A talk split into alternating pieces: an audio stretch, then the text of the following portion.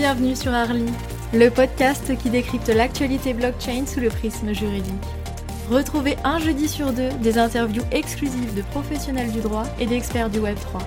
L'occasion d'obtenir les retours d'expérience des professionnels de cet écosystème et d'apporter une perspective juridique approfondie sur ces aspects.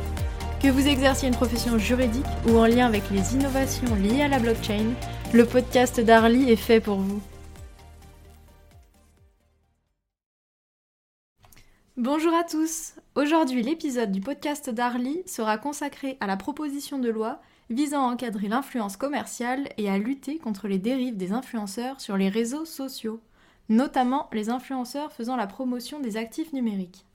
Afin d'aborder cette PPL, nous recevons aujourd'hui Maître Raphaël Molina, cofondateur du cabinet Influxio Avocat, spécialisé en droit de l'influence marketing. Bienvenue dans le podcast. Bonjour Clémence, merci de m'accueillir aujourd'hui. Nous allons donc parler de la loi des influenceurs. Donc je vous laisse peut-être revenir sur cette loi et euh, quelle a été euh, son évolution, ce qu'il en est à l'heure actuelle. Alors, c'est vrai que cette proposition de loi, ça fait un moment maintenant qu'elle euh, qu'elle mûrit et, et, finalement Arthur Delaporte, le député Arthur Delaporte qui a été l'initiateur, n'est pas le premier à s'être penché sur la question. Euh, ça fait depuis maintenant euh, novembre, à peu près novembre 2022, euh, et notamment après un, un, maintenant fameux complément d'enquête sur le secteur de l'influence, que les députés se sont vraiment emparés du sujet. Et c'est Aurélien Taché, euh, un député écologiste, qui a, qui a été le premier à, à déposer une proposition de loi sur le sujet. Euh, il y a eu d'autres députés, notamment NUPES, qui en ont déposé, euh, plus d'autres propositions. Mais c'est vrai que euh, Arthur Delaporte a été celui qui a réussi à fédérer l'ensemble de ces propositions de loi et à s'allier notamment avec un autre député sur qui était aussi très intéressé par le sujet, qui est Stéphane Vogetta, et qui est un député Renaissance. Euh, Renaissance, donc, qui fait partie de la majorité et euh, qui, euh, qui permet justement à Arthur Delaporte, en s'alliant à, à, Stéphane Vogetta, d'avoir une, une, une, proposition de loi transpartisane et qui a une vraie chance aujourd'hui d'être votée à l'Assemblée nationale. Alors, on a un premier texte qui a été, euh, qui a été déposé à l'Assemblée, euh, il me semble, c'était fin en décembre 2022, et pour des premières discussions, qui ont eu lieu en janvier, février euh, et en mars. Alors le, texte il a beaucoup euh, évolué euh, puisque Stéphane Vodessa donc est rentré entre temps en, février sur cette proposition de loi, au, donc aux côtés d'Arthur Delaporte. Et cette proposition de loi, elle a pour ambition de réguler donc le secteur de l'influence marketing à travers différentes dispositions qui, sont en fait finalement euh, assez larges, qui vont de l'interdiction de certains produits et services considérés comme dangereux pour les consommateurs, euh, à la définition de l'influenceur euh, d'un point de vue juridique, ce qui n'existait pas jusqu'à aujourd'hui, puisqu'on se rattachait aujourd'hui à d'autres régimes proches, tels que le régime du mannequinat. Euh, cette proposition de loi, elle revient aussi également sur la définition de qu'est-ce qu'un agent d'influenceur, profession aujourd'hui qui est euh, qui est maintenant répandue. Euh, et cette proposition de loi, elle revient aussi sur l'encadrement d'autres pratiques comme le dropshipping, qui qui a fait l'objet de nombreux débats. Hein. Alors c'est légal, hein, mais mais l'idée étant de d'encadrer les dérives qui peuvent avoir lieu du fait de cette pratique. Euh, aussi, on peut noter euh, d'autres choses qui sont intéressantes, notamment le fait que certains influenceurs qui sont à l'étranger auront l'obligation de nommer un représentant en France pour que la loi française s'applique de manière effective, de manière plus effective, on va dire, à ces personnes justement qui aujourd'hui peuvent contourner ou échapper à la loi française du fait qu'ils sont établis dans un paradis fiscal, par exemple, pour ne pas citer euh, les Émirats arabes. Voilà. Donc, euh, donc aujourd'hui, voilà, aujourd'hui, on en est là. La proposition de loi, elle a été votée à l'Assemblée nationale le 30 mars dernier, et elle est maintenant devant le Sénat. Qui devrait normalement euh, l'avoir le 9 ou 10 mai euh, prochain. Exactement. Alors, il y a déjà des consultations qui ont commencé, hein, des auditions. De... Alors, il y a eu l'UMIC, qui est l'agence, la nouvelle, donc la nouvelle fédération des agents d'influenceurs. Et, et vous avez également, je crois, le rappeur Booba qui a été qui, qui, aurait dû être auditionné, mais qui a, aux dernières nouvelles a refusé de, de, se rendre au Sénat pour être auditionné. Donc euh, voilà, donc on est un peu, on est un peu encore dans l'attente des, premières vraies discussions qui auront lieu en mai pour un vote définitif euh, aux alentours de septembre-octobre normalement de cette année. Ok, très bien. Et du coup, si on revient sur euh, cette définition d'influenceur qui est donnée, qui sont les influenceurs aux yeux de cette euh, PPL Alors, la, définition de l'influenceur, elle a, beaucoup euh, évolué depuis le, euh, justement la première version, parce que les députés se sont demandé notamment sur faut-il ou non inclure des seuils, si vous voulez, de followers qui permettraient de définir en fait qu'est-ce qu'un influenceur? Donc le raisonnement, il est suivant, il est que voilà, on dit que vous avez 100 000 followers et plus, donc vous êtes un influenceur. Bon, cette euh, voie, elle a été rapidement abandonnée car jugée trop complexe. Donc finalement, un, influenceur aujourd'hui, c'est quelqu'un finalement qui va, en échange d'un bénéfice économique quelconque ou d'un avantage en nature, qui va pouvoir finalement, euh, qui va être amené à faire la promotion de produits ou de services ou d'une cause quelconque en l'échange justement de, ce bénéfice économique ou de cet avantage en nature et tout en mobilisant sa notoriété.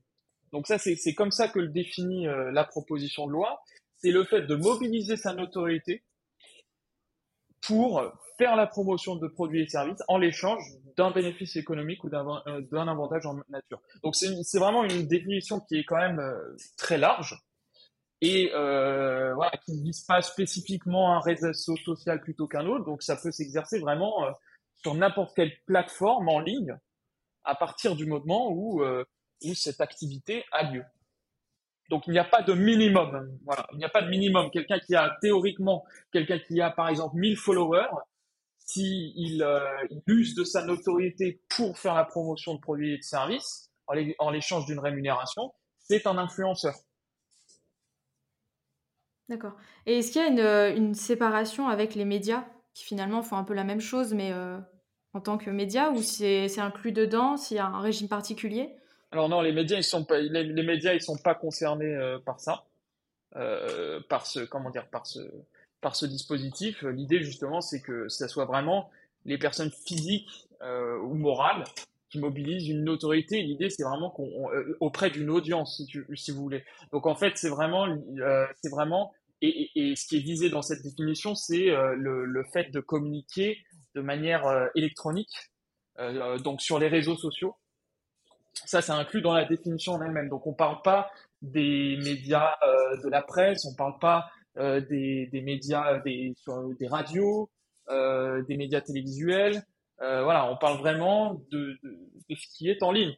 Après, par exemple, un média qui serait sur euh, les réseaux sociaux, type par exemple, je pense à Combini par exemple, Combini pourrait être considéré comme un influenceur selon cette euh, définition, puisqu'on parle des personnes morales potentiellement.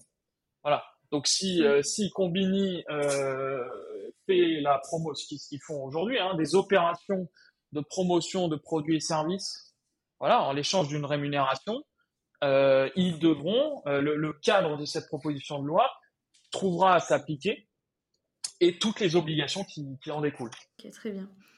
Donc on va en venir à la partie euh, qui intéresse plus ce podcast, c'est euh, ce qui est retenu en matière euh, d'actifs numériques notamment, et ce qui est la promotion des actifs numériques au vu de cette loi. Alors oui, effectivement. Donc aujourd'hui, alors ça, a été le cas depuis la première version du texte, hein, c'est que effectivement la promotion des, des cryptoactifs est, par des influenceurs est interdite ou des services qui sont considérés comme des prestations de services sur actifs numériques, euh, ou euh, des ICO, donc euh, des, ce qu'on appelle des offres aux jetons publics en français. Euh, tous ces services, désormais, le, le principe est l'interdiction. Voilà. Euh, sachant que dans la première version du texte, il était question que les NFT soient également bannis de, de l'influence commerciale, ce qui n'est pas le cas dans le vote final des députés. Et ce qui est intéressant de noter, c'est voilà que les NFT ont été exemptés de, bah, de, de, de prohibition. Donc ils s'en tirent bien entre guillemets. Après, c'est vrai que c'est quand même, si on suit les, si on a suivi les débats sur la question, euh, les NFT devraient y être inclus car euh, en réalité, euh, la question a été reportée à une définition juridique qui devrait être apportée dans une prochaine proposition de loi. Donc voilà, donc c'est simplement que partie remise finalement pour les NFT, comme on le comprend des débats qui ont eu lieu au moment où cet amendement a été voté sur le sujet. Euh, après, c'est vrai que la, la, seule exception à cela, c'est effectivement les prestataires de services sur actifs numériques qui sont agréés auprès de l'AMF. Et ceux-là auront le droit d'utiliser les services d'un influenceur pour faire la communication de leurs services sur les réseaux sociaux. Donc ça, euh, ça effectivement, c'est quelque chose qui est admis par la loi. Il y a eu beaucoup, euh, beaucoup de, justement, ça a fait beaucoup de remous euh, parce qu'on on voulait considérer que les prestataires de services sur actifs numériques, les PSAN qui étaient enregistrés auprès de l'AMF et non pas agréés, devraient eux aussi pouvoir bénéficier des services d'un influenceur. Or, euh, ça n'a pas été retenu. Ça n'a pas été retenu dans la proposition de loi. Euh, et donc aujourd'hui, euh, eh bien, on se retrouve face à un problème parce que on a, euh, comme vous le savez en France, euh, bah, zéro prestataire de service sur un kit numérique qui est agréé, tout simplement. Donc aujourd'hui, voilà, ça ferme complètement la porte, cette proposition de loi, à l'utilisation par des PSAN, euh, des services PSAN qui sont enregistrés, c'est-à-dire euh, bah, la totalité, des services d'influenceurs. Et, c'est vrai que c'est quand même, euh, c'est très lourd de conséquences parce que euh, c'est un moyen de communication comme un autre, finalement, les réseaux sociaux, et que certes, on peut juger, effectivement, il y a eu des dérives, hein, ça c'est clair, mais on peut penser aussi que l'enregistrement auprès de l'AMF, et justement, c'est l'idée, c'est d'avoir une garantie sur le fait que les acteurs qui sont enregistrés, c'est des acteurs sérieux et qui euh, ont mis en place des dispositifs justement pour éviter le, plus possible, du moins, les dérives qui sont liées euh, aux services sur crypto actifs. Oui, sachant qu'il y a 71 PSAN enregistrés aujourd'hui et donc aucun agréé. Mm-hmm. Tout à fait. Donc c'était certain qu'il y aurait euh, des, des, mouvements euh, à ce sujet en tout cas. Bien sûr.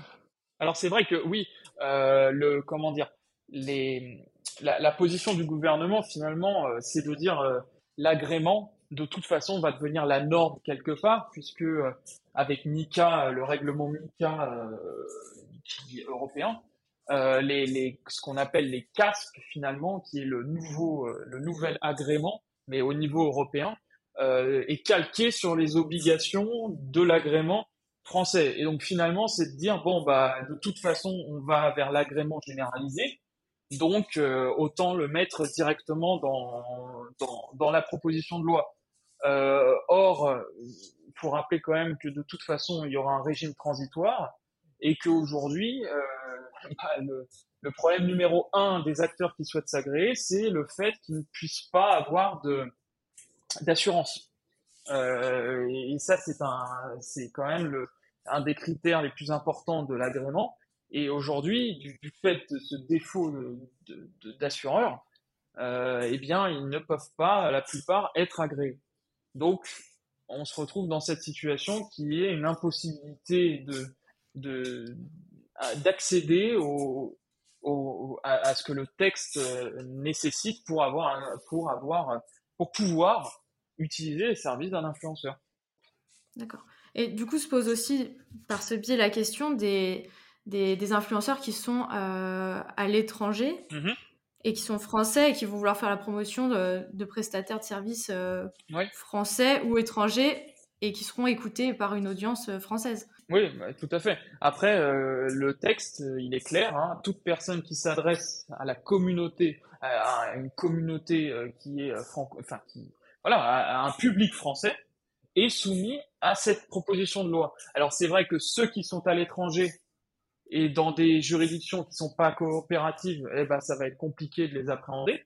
Après il y a cette quand même cette disposition de la proposition de loi qui oblige ces personnes-là à mettre, euh, à, désigner un représentant dans l'Union européenne, justement pour qu'on puisse appliquer de manière effective la, la, loi, la loi française, puisque la personne sera dans l'Union mhm. européenne, donc dans des juridictions qui coopèrent. Et euh, mais après, voilà, la personne, euh, l'influenceur qui se trouve, par exemple, pour reprendre l'exemple de Dubaï, qui se trouve à Dubaï et qui ne veut pas nommer de représentant, bah concrètement, euh, qu'est-ce qu'on peut faire finalement? On peut pas faire grand-chose parce que parce que qu'est-ce qu'on va faire? On va l'interdire de territoire, on va saisir ses biens en France s'il en a. Donc on va pas finalement on peut pas faire grand-chose quoi. Donc euh, c'est toute la c'est tout, tout, le problème, hein, c'est toute la limite de, de ce texte. Oui, à savoir que notamment au vu de cette PPL, les personnes qui font la promotion à titre gracieux de services sur actifs numériques ne sont pas concernés. C'est seulement euh, s'il y a un échange, un avantage en nature ou un bénéfice. Tout à fait. Alors voilà, après, euh, effectivement, des influenceurs qui font euh, à titre gratuit la promotion de, de, de pourquoi pas, mais bon, ça me paraît pas être la majorité des cas, d'autant que la notion de bénéfice économique est extrêmement large. Donc voilà, c'est effectivement au début, sur le texte initial, on parlait simplement de rémunération.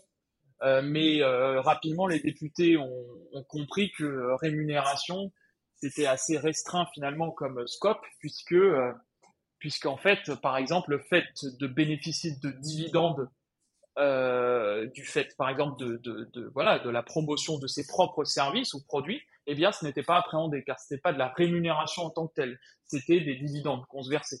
Voilà, donc la notion de bénéfice économique, elle permet d'englober cela. Et l'avantage en nature, eh bien, c'est tout simplement le fait de, euh, euh, bah, par exemple, typiquement euh, un influenceur qui reçoit un produit dont il fait la promotion, eh bien, il pourra avoir le produit offert. Donc, il n'aura pas de rémunération, mais il bénéficiera du produit gratuitement. Et eh bien là, c'est considéré comme une activité d'influence marketing. Et, et, donc, pour en revenir à cette influence, comment faire, enfin, qu'est-ce qui est préconisé pour faire finalement de l'influence euh, pour un PSAN qui serait euh, potentiellement agréé donc dans le futur? Comment mhm. ça va se dérouler? Alors, quand, alors c'est une excellente question. Donc, si effectivement un, PSAN veut, veut faire de la promotion via, via des influenceurs et qu'il est agréé, euh, le, comment dire, il est, il est obligatoire de toute façon, et c'est ce qui est inscrit dans la proposition de loi, de faire un contrat de toute façon qui est un contrat écrit avec l'influenceur. Alors ça peut paraître une évidence, mais beaucoup aujourd'hui d'influenceurs et, d'annonceurs ne, ne, mettent pas en place de contrat. C'est euh, un échange de messages et puis euh, top là et puis on y va. Euh, bah aujourd'hui, voilà, la proposition de loi, elle oblige à recourir à un contrat écrit avec des dispositions obligatoires telles que les modalités de paiement, les obligations à la charge de chacun, euh, l'application du droit français, voilà, des, choses comme ça qui peuvent paraître élémentaires finalement. Et ce contrat, il euh, est très important puisqu'il est aussi euh, précisé dans la dans la proposition de loi que les manquements qui sont faits par l'influenceur dans le cadre de la promotion du service ou du produit, tous ces manquements-là, l'annonceur et l'influenceur sont solidairement responsables. Donc ce n'est pas que l'influenceur qui est concerné si jamais il fait quelque chose qui n'est pas euh, admis par la loi, mais c'est également l'annonceur. Donc il est vraiment nécessaire que les, obligations à la charge de chacun soient très très claires dans le contrat, que les responsabilités soient parfaitement définies pour justement éviter que l'annonceur puisse être considéré comme responsable aux côtés de, de l'influenceur. Et est-ce qu'il y a d'autres choses à mettre en avant comme une banderole sponsorisée, enfin d'autres exigences? Oui, bien sûr. Alors là, effectivement, l'influenceur a l'obligation de d'indiquer qui euh, qu'il fait la promotion, il fait de la promotion, donc euh, que que il s'agit d'un partenariat rémunéré. Alors, ce qui était intéressant, c'est que dans la première version du texte, on parlait simplement d'un bandeau qui un bandeau qui devait indiquer euh, le fait qu'il s'agissait d'un partenariat mais un bandeau tout le long d'une vidéo, c'est, ça peut être particulièrement moche. Et donc, du coup, les, les, les députés sont revenus là-dessus et on dit simplement, voilà, utiliser euh, finalement les moyens qui sont mis à la disposition par la plateforme pour marquer que le partenariat est rémunéré. Donc typiquement sur Instagram ou TikTok aujourd'hui, vous avez la possibilité d'indiquer qu'il s'agit d'un partenariat. Vous avez une option pour ça et une option organique qui, permet d'incruster ça de manière élégante, j'ai envie de dire, dans, euh, dans, la, dans la publication. Vous voyez, donc ça, ils devront évidemment euh, l'indiquer. Ils devront aussi indiquer si des images sont retouchées lorsque euh, des filtres, par exemple, sont utilisés ou un service de retouche d'image, un logiciel de retouche d'image ou de vidéo. Donc ça, c'est aussi une disposition qui est assez importante qu'il faut noter. Et bien sûr, euh, euh, de toute façon, euh, quand il s'agit de voilà, quand après ça dépend de la nature du, ça dépend de la nature du comment dire des, services qui sont proposés. il y a des modalités pour chaque service qui peut qui devront être mises en œuvre suivant voilà s'il s'agit de services de trading, s'il s'agit de services de conservation d'actifs numériques, euh, si, voilà, il y a, beaucoup de choses, si vous voulez, qui peuvent dépendre de la nature même du service après. Donc là, on, rentre dans des choses plus spécifiques. D'accord. Et donc, ce qui en découle, c'est quelles sont les conséquences et les sanctions qui sont prévues si on ne respecte pas donc ces bandeaux euh, et euh, la mise en place d'un contrat ou d'un représentant mhm. en France? Oui, alors euh, déjà, il faut le dire, la sanction, comment dire, la, la sanction principale, si vous voulez, pour concernant les interdictions euh, de, par exemple, de faire la promotion d'actifs numériques quand on n'est pas agréé, typiquement. Euh, quand c'est un PSAN qui n'est pas mhm. agréé, qui fait la promotion. Aujourd'hui, c'est pour l'influenceur qui fait ça, donc et solidairement avec l'annonceur, c'est six mois euh, d'emprisonnement et 300 000 euros d'amende quand même. Donc c'est c'est quand même des, des, des, sanctions qui sont euh, qui sont lourdes et, euh, et il faut quand même euh, voilà il faut pas il faut pas faire les choses de manière trop, euh, comment dire, il faut, être précis dans ce qu'on fait parce que la sanction est particulièrement lourde, si vous voulez. Avant, dans, dans les dispositions du code de la consommation, on parlait de 100 000 euros d'amende, si vous voulez. Donc là, on part quand même sur une peine potentielle d'emprisonnement. Donc c'est quand même un message qui est euh, un message clair qui est envoyé de la part du législateur sur, ces, sur cette interdiction. Euh, et puis et puis après voilà sur euh, sur le fait de comment dire de ne pas euh, de, ne pas mettre de de, de, de bandeau. Euh, là aussi, on parle effectivement de, de peines d'amende très lourdes, euh, sachant que de toute façon, le texte sera amené euh, à évoluer euh, au Sénat et qu'il ne s'agit pas de la version définitive.